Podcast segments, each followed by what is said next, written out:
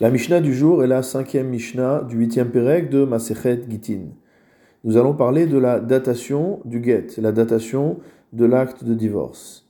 Si jamais le mari, Katav Leshum Malchut Shena Genet, a mis une date sur le get qui correspond au compte d'un royaume, d'un régime politique qui n'existe pas, qui n'est pas pertinent.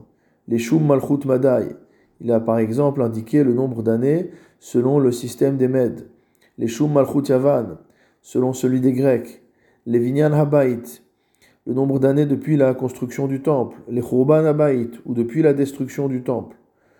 Tout cela ne correspond pas à ce que nos Chachamim ont demandé comme forme de datation. Hayab Mizrach Vekatav Bamaharav. Si jamais il était à l'est et qu'il a écrit que cela se passait à l'ouest. Bamaharav Vekatav Bamizrach. Si jamais il se trouvait à l'ouest et qu'il a écrit à l'est. Tetse mise ou mise, mise ou. La femme devra à la fois quitter son premier mari, celui dont elle a reçu l'acte de divorce, mais elle devra également se séparer du deuxième mari, celui qu'elle a épousé après avoir été divorcée. Utsricha get mise ou mise. Et elle aura besoin à nouveau de deux actes de divorce un acte de divorce du premier mari et un acte de divorce du deuxième mari si elle veut pouvoir se marier avec un troisième mari. Ve'en lo ketuba, velo perot, velo mezonot, velo belaot, lo alze, velo alze. Elle ne pourra recevoir ni le montant de la ketuba, ni le remboursement des fruits que le mari a pu euh, tirer, ce qu'il a pu profiter de ses biens. Elle ne pourra pas non plus recevoir de mésonotes, même ce qu'elle a dû emprunter pour se nourrir en attendant de se remarier, elle ne pourra pas le réclamer à son premier mari, ni ce qui reste des biens qui ont été utilisés. Loalze veloalze, donc encore une fois, ni du premier mari, ni du deuxième.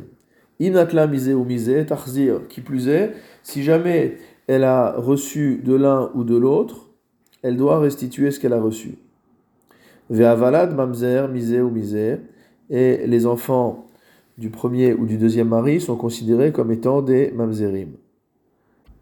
En ce qui concerne le premier mari, c'est si jamais il l'a reprise et qu'elle a eu un enfant avec lui, alors il sera un mamzer des rabanan.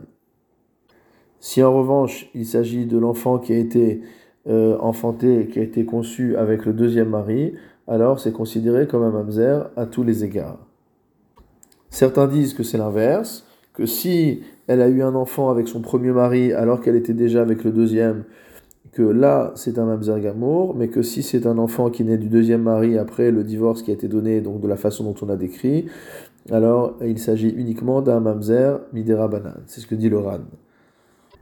Velo zevaze mitame inla, s'il s'agit de personnes qui sont Cohen, donc ni l'un des maris ni l'autre ne pourra se rendre impur pour elle si elle meurt. Et à l'inverse, donc si jamais euh, elle trouve un objet, ni le premier ni le deuxième ne peut réclamer d'obtenir cet objet.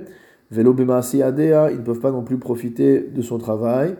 Velo beafarat nedarea, ils ne sont pas en mesure non plus d'annuler ses vœux.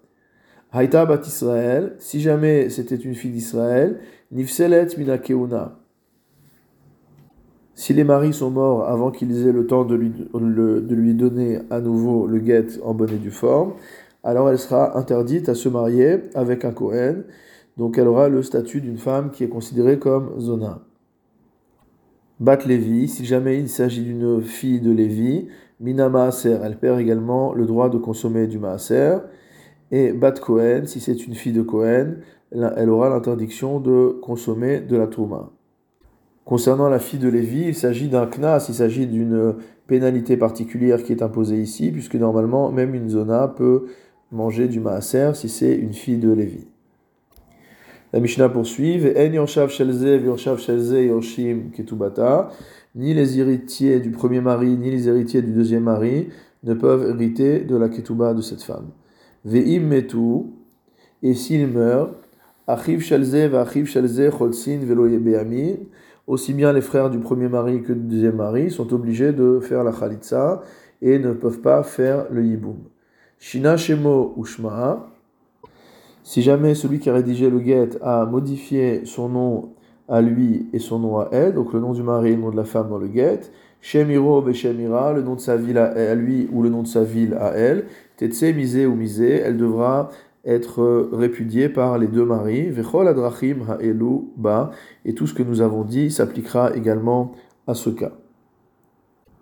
Nous comprenons donc bien, après avoir lu cette Mishnah, l'importance de l'exactitude parfaite du get, aussi bien sur la datation, sur le nom, sur le lieu, etc., et l'extrême gravité que peut avoir la rédaction d'un get qui ne serait pas euh, conforme en tout point à la halakha.